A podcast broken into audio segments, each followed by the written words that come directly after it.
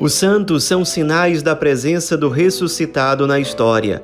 Hoje, dia 16 de fevereiro, celebramos Santo Onésimo. Nosso santo de hoje é citado no Novo Testamento. Ele viveu no final do século I e era escravo de um homem muito rico chamado Filemon, que morava na Frígia, atual Turquia. Filemon e sua esposa, certa vez, ouviram a pregação do apóstolo Paulo e se converteram, foram muito tocados e a partir desse processo de conversão, toda a família de Filemon foi batizada por Paulo e a partir de então Paulo e Filemon ficaram muito amigos. Onésimo era escravo de Filemon e ele acabou por alguma razão desconhecida roubando o dinheiro de Filemon. E então, com medo de ser castigado pelo seu patrão, ele resolveu fugir. Fugiu para Roma em Roma, ele acabou roubando novamente alguém, foi preso por causa disso e, de forma completamente inesperada, Onésimo acabou encontrando São Paulo na prisão. E a partir do contato com São Paulo, da conversa com ele, ele acabou também sendo muito tocado, se converteu ao cristianismo, foi batizado pelo apóstolo e depois que ele cumpriu a sua pena na cadeia, ele foi liberto e foi enviado de volta por São Paulo a Filemon. São Paulo faz esse pedido a Filemon na chamada Carta de São Paulo ao Filemon, que nós encontramos no Novo Testamento.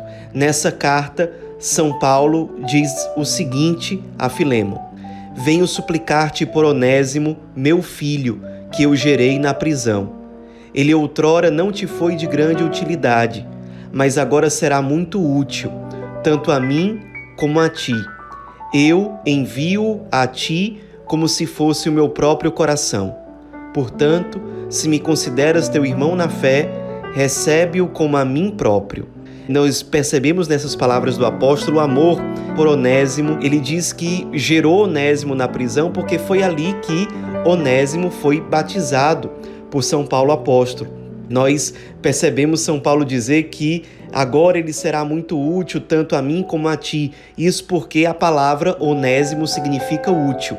Foi um trocadilho utilizado por São Paulo. Então, claro que Filemon atendeu o apelo de São Paulo, recebeu Onésimo com muita alegria de volta, deu a liberdade a Onésimo e Onésimo, a partir daí, passou a ser um missionário, um pregador por vários lugares. São Paulo, mesmo na prisão, mandou que Onésimo fosse evangelizar a cidade de Colossos. Onésimo foi, teve um apostolado lá cheio de frutos. Depois, Onésimo acabou indo para Éfeso substituir são Timóteo, que também era um grande discípulo de São Paulo, era o bispo daquele lugar, e quando Onésimo chegou em Éfeso, ele mesmo se tornou o bispo daquela localidade. Sua fama de santidade se espalhou, ele foi muito conhecido não só em Éfeso, mas em vários outros lugares. As pessoas tinham muita admiração por ele, sabiam da história de conversão que ele teve, do contato e da amizade que ele tinha com São Paulo. Ele era muito virtuoso, muito sábio, um grande pastor da igreja. E durante a perseguição do imperador Domiciano, Onésimo, como vários outros cristãos, acabou sendo preso foi levado a Roma. Em Roma ele foi julgado e foi, no final das contas, martirizado, porque foi condenado ao apedrejamento. Dessa forma, ele coroou o seu ministério episcopal, coroou a sua entrega a Cristo e à Igreja por meio do santo martírio. Nos inspiremos na história de Santo Onésimo, na sua profunda conversão.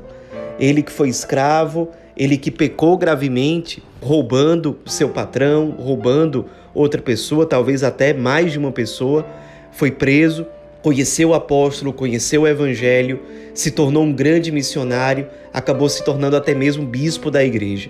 Nós muitas vezes gastamos muito tempo olhando as nossas fraquezas, as nossas quedas, os nossos pecados, mas ao contemplarmos a vida de Santo Onésimo, nós somos convidados a contemplar também a graça e a misericórdia de Deus, que vão ao nosso encontro, que nos dão uma nova oportunidade, que nos chamam a uma vida nova e que nos chamam a ser resposta para muitos outros que esperam o nosso sim e que esperam a nossa fidelidade. Santo Onésimo, rogai por nós.